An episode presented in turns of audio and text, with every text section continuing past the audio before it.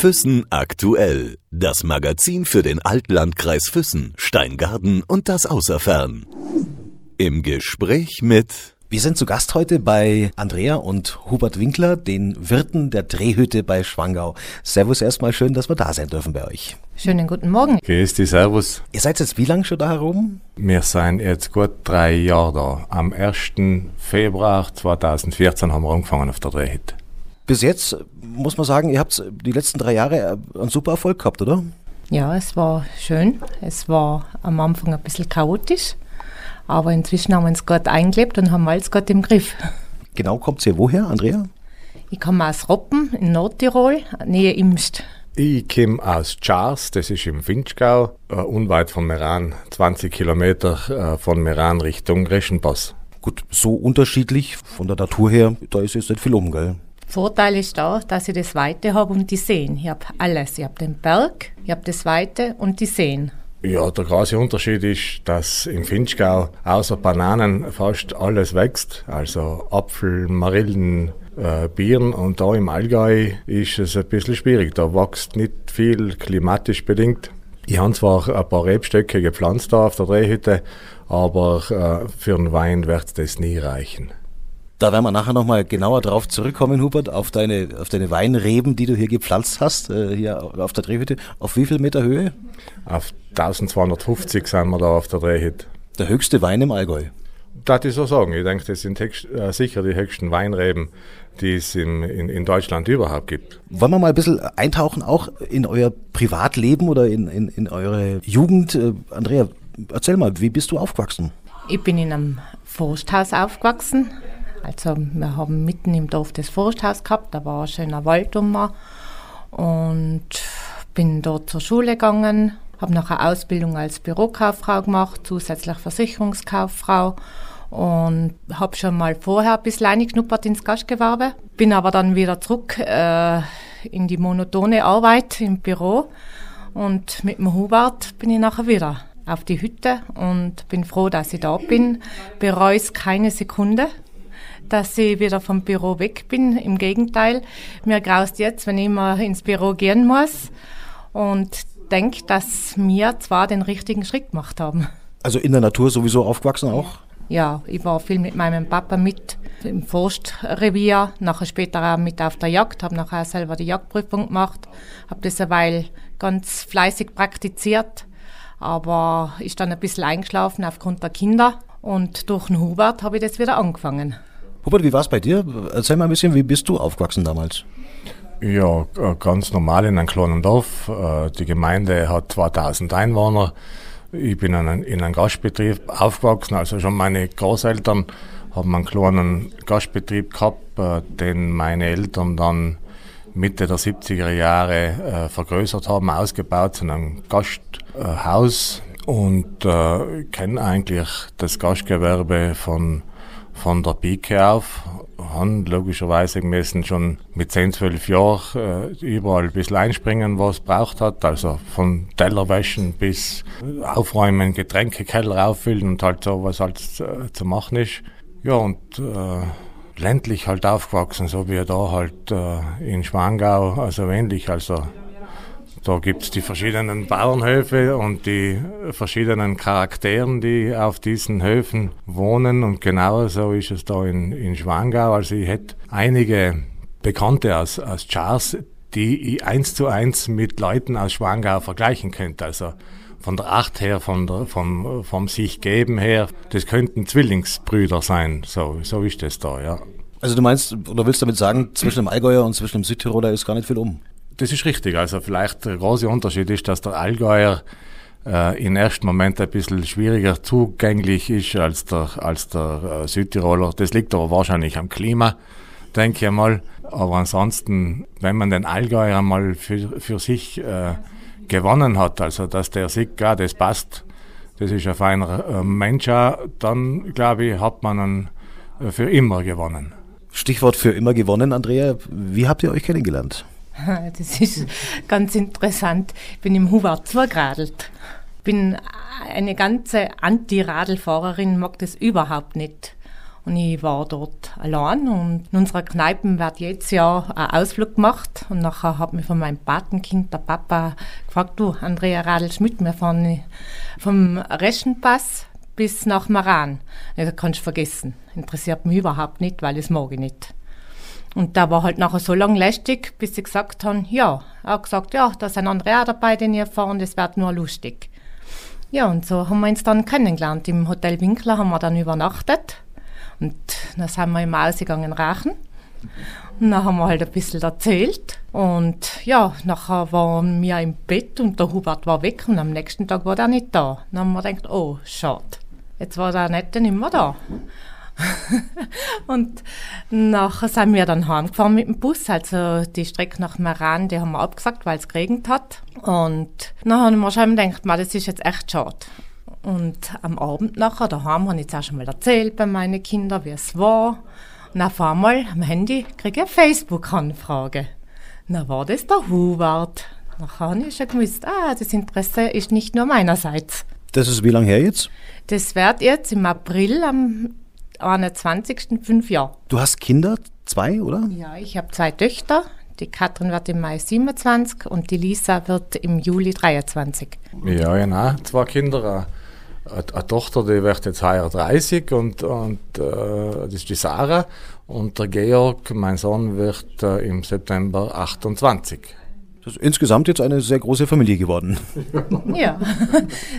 ja, man sieht, man sieht sich relativ wenig, da jetzt mal sagen. Aber so unterschied oder verschieden kommen die Kinder schon. Einmal Südtirol, einmal Ruppen oder Imst, weil die Katrin wohnt ja in Imst. Und es ist immer schön, wenn wer kommt. Also ich freue mich jetzt mal, wenn jemand vom Tirol kommt oder vom Südtirol. Weil, ja, ein bisschen Heimweh hat man, also Heimweh, aber die Kinder gehen dann doch ab. Da bin ich schon froh, wenn sie da sind. Und die Sarah und die Katrin, die helfen ja nachher auch, wenn Not am Mann ist. Gell, da kann man nachher anrufen.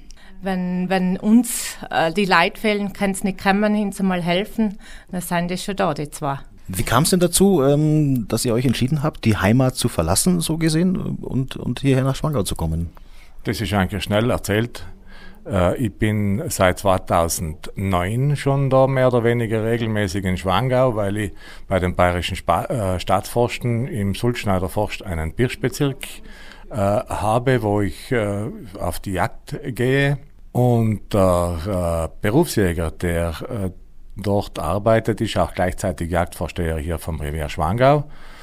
Und der hat es mal nebenbei erwähnt, also die Drehhütte ist frei. Und das hat mich dann nicht mehr äh, loslassen. Also der, die, die Drehhütte war in meinem Kopf eingebrannt und haben wir das dann angeschaut. Äh, da gibt's verschiedene Videos auf, äh, auf YouTube, wo man sich das anschauen kann, wie die Drehhütte ausschaut und so weiter. Und das hat mich derartig fasziniert. Also ich war gefesselt irgendwo von der Drehhütte, haben dann mit der Andrea auch gesprochen, du, was sagst, was meinst sollen wir äh, uns das einmal genauer anschauen haben uns dann mit der Waldkörperschaft, die ja Besitzer sind von der Drehhütte, getroffen und äh, wurden da zum ersten Mal erhoben auf der, auf der Hütte und ja, und vier Wochen später äh, habe ich einen Pachtvertrag unterschrieben, weil ich gewusst habe, das ist jetzt einmal unsere Chance, also für, für Andrea und mich. Und wenn ich das nicht mache, war mir klar, das bereue ich mein Leben lang. Und das wollte ich eigentlich nicht. Und so sind wir da. Wie waren denn die ersten Reaktionen in der Familie? Was haben die Kinder gesagt? Ja, am Anfang haben sie gesagt, du spinnst total. Nachher haben sie gesagt, ich meine, ich habe natürlich mit der Lisa gesprochen, weil die war ja da gerade äh, noch nicht einmal 20 und man, normal gehen ja die Kinder vom Haus und nicht die Mutter. Und die Lisa hat dort für ihren Freund gehabt, die Jüngere. Und nachher hat sie gesagt, Mama, du hast jetzt den Hubert, du gehörst zu ihm. Und wenn du meinst, dass das richtig ist, nachher tust du das. Auf mich brauchst du keine Rücksicht nehmen. Und ja, im Freundeskreis haben sie sich gefreut für mich, weil sie den Hubert gleich alle gern mögen haben. Die haben ihn gleich alle gern ins Herz geschlossen. Und die haben einfach gesagt, das passt, was wir tun. Und das machen wir schon. Wie hat sich denn euer Leben dann verändert? Ich meine, es war ja für euch eine neue Umgebung, neue Menschen auch. Ja, wie hat sich das entwickelt und wie hat sich das verändert, Hubert? Ehrlich gesagt haben wir da gar keine äh, Zeit gehabt, uns da Gedanken zu machen, wie weit sich das verändert hat, weil wir haben uns da gleich in die, in die, in die Vorbereitungen gestürzt, um dass wir den Betrieb überhaupt zum Laufen bringen können. Und das ist eigentlich, ja, das ist einfach gelaufen. Also, ja, es war immer was zu tun, es war Arbeit, man hat da keine Zeit gehabt, sich weiter Gedanken zu machen, wie und was und, und, und wie ist jetzt das, ja, das ist einfach gegangen. Ja, so wie es halt geht. ja, ist so. Aber es ist ja schon ein bisschen unterschiedlich im Vergleich zu dem Leben, das ihr beiden vorher geführt habt. Ja, aber ich habe das als einzige Chance genutzt, mit dem Hubert zusammen zu sein. Ich kann kein Italienisch, der Hubert war unten im Hotel. Ich war in Ruppen und habe da meinen Job gehabt, den ich auch nicht gleich aufgeben habe, weil ich habe jetzt nicht gewusst, was kommt genau auf uns zu. Läuft die Hütte wirklich so gut, wie die Leute gesagt haben? Schaffen wir das? Können wir da beide davon leben? Und nachher haben wir beschlossen, dass am Anfang ich nur am Wochenende da bin und unter der Woche im Büro. Und dann hat sich natürlich gleich mal herausgestellt, dass das gut läuft. Und ab Juni war ich nachher da fix. Ihr lebt das ganze Jahr quasi hier auf der Hütte? Ja, das ist unser ständiger Wohnsitz. Also Sommer wie Winter sind wir da und genießen die Arbeit da oben, aber genießen auch dann wieder einmal die Ruhe. Also wenn die Hütte dann leer ist, dann, dann, äh, dann wissen wir das schon zu schätzen, was wir da haben an dem, an dem Wohnort. Und ist ja meistens so, dass wenn man irgendwo hin zieht, irgendwo hin an einen neuen Ort kommt, dass man sich so ein bisschen heimelig macht, ein bisschen gewohnt, häuslich einrichtet. Was war dann so das Erste, was ihr, was ihr angepasst habt, wo ihr gesagt habt, das, das muss ich jetzt ein bisschen... Also die, die Wohnung, die war ja komplett leer. Da war ja nichts mehr da. Und die ersten drei Monate äh, habe ich äh, auf einer Matratze auf dem Boden geschlafen. Also das war das Heimelige. ja, Gott sei Dank war, war ein alter Fernseher äh, gestanden, äh, den habe ich dann ans Kopfteil äh, gestellt, weil mir immer das Kissen abgehauen ist äh, auf der Matratze auf dem Boden. Ja, und so langsam, langsam haben wir äh, unsere Wohnung dann eingerichtet und es ist wirklich wohnlich, also klein, aber fein. Wann kam es denn dazu, dass du gesagt hast, du, du pflanzt deinen eigenen Wein hier? Das ist aus einem, aus einem blöden Spruch äh, heraus entstanden. Der Faschingsveranstaltung, also Gunkelhaus, Schwangau, und äh, eine der Hauptakteurinnen, die Zeilmeier Silvia, man redet halt oft und man redet halt oft ein bisschen gescheit, man und dann sage ich, ja, das nächste wäre, was ich da mache, wäre ich ein paar, ein paar Reben anpflanzen und, und, und dann wird es schon sagen, dann machen wir unseren eigenen Wein da rum und hahaha. Ha, ha. Und bei der nächsten Gunkelhausveranstaltung ist es dann wirklich äh, zum, als Vortrag gekommen, also der Drehhitter da oben, der spinnt jetzt komplett, der will einen Wein anpflanzen. Also war ich in Zugzwang. Äh, das konnte ich natürlich nicht auf mich sitzen lassen und haben das dann einfach gemacht und haben die Reben da gepflanzt. Und, äh, und so ist das entstanden. Ja, oft äh, aus einem blöden Spruch passieren die interessantesten äh, Sachen dann, ja. Was für Wein ist das dann, was du da angebaut hast? Oder wie hast du dich entschieden? Oder für welche Sorten? Ich wollte eigentlich ein, äh, also Rebstöcke aus dem Südtirol und mir war eigentlich klar, das kann nicht funktionieren.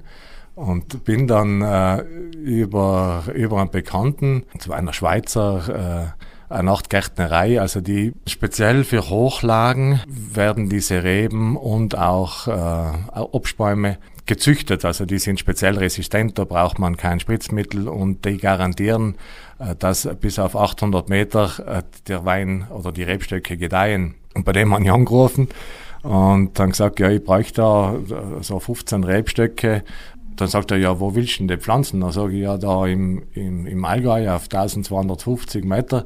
Dann sagt er, du kriegst die Rebstöcke, aber ich will nie wieder was davon hören.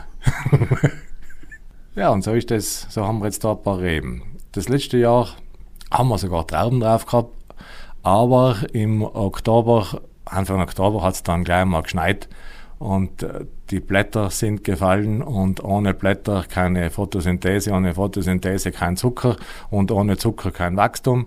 Und äh, die Weinernte ist somit in Schnee gefallen, nicht ins Wasser. Es gab bisher noch keine Weinernte. Hm?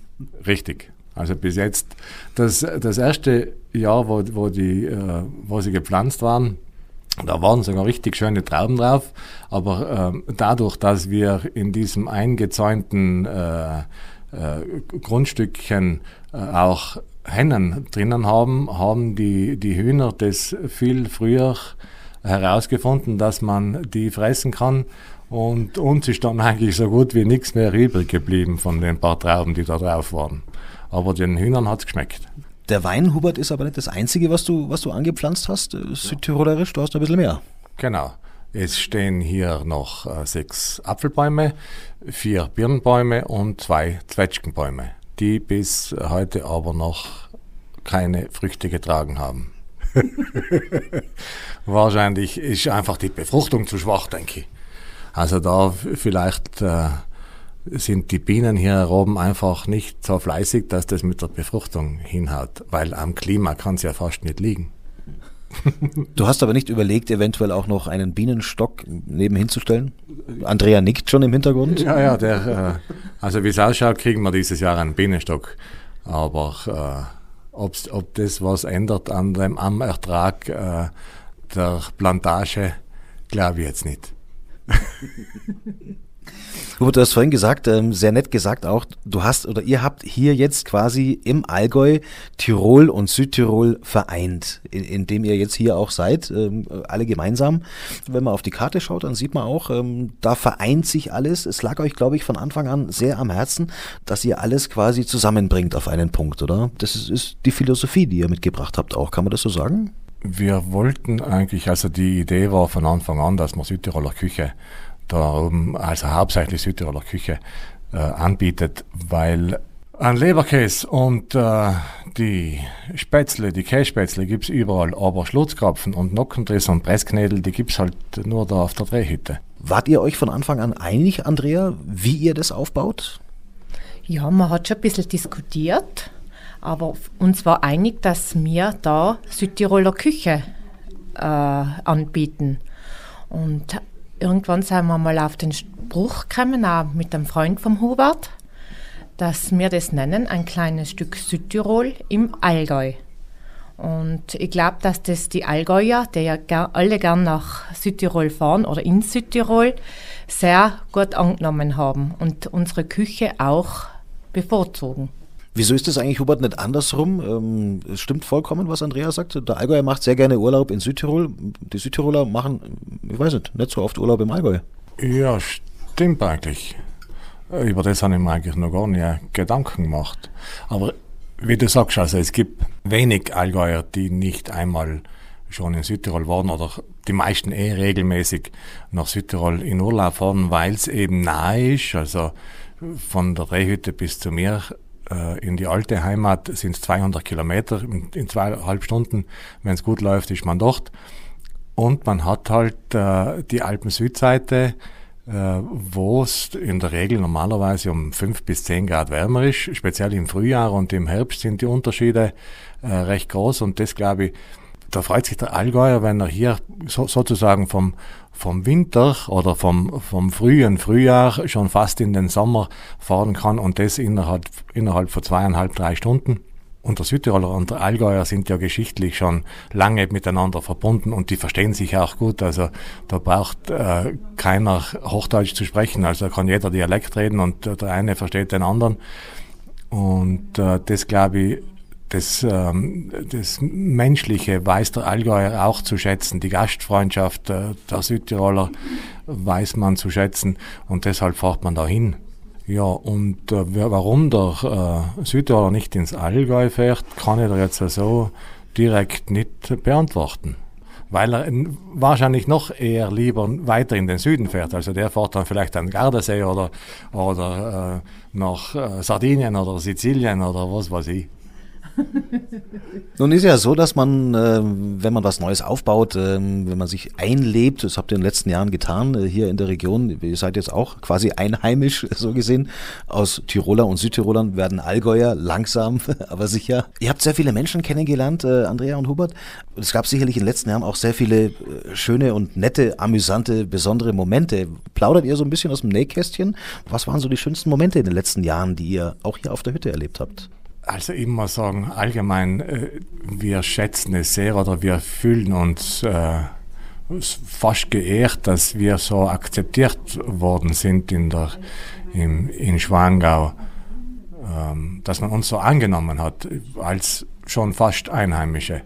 Und die spezielle Gegebenheit, Doch, einmal waren wir am Musikfest und sind da etwas später erst angekommen und, und gehen da rein, äh, unten beim, beim Schlossbreihaus.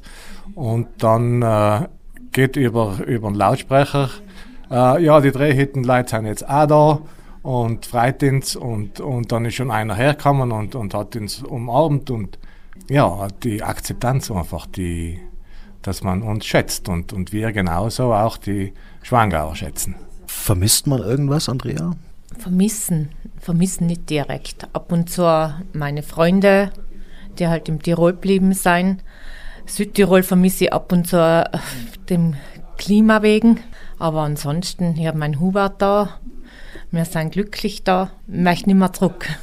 Wie ist es, ihr beiden, wenn ihr so ein bisschen in die Zukunft schaut auch? Ähm, jetzt seid ihr im vierten Jahr hier als Wirte auf der Drehhütte. Wenn man so ein bisschen äh, fünf, sechs, sieben Jahre in die Zukunft schaut, ähm, was sehen wir da, Hubert? Wenn uns die Schwangauer weiterhin wollen, dann möchte man schon noch ein paar Jahre da bleiben. Also da steht jetzt von unserer Seite nichts im Wege. Wie wir schon gesagt haben, wir fühlen uns wohl, wir fühlen uns zu Hause.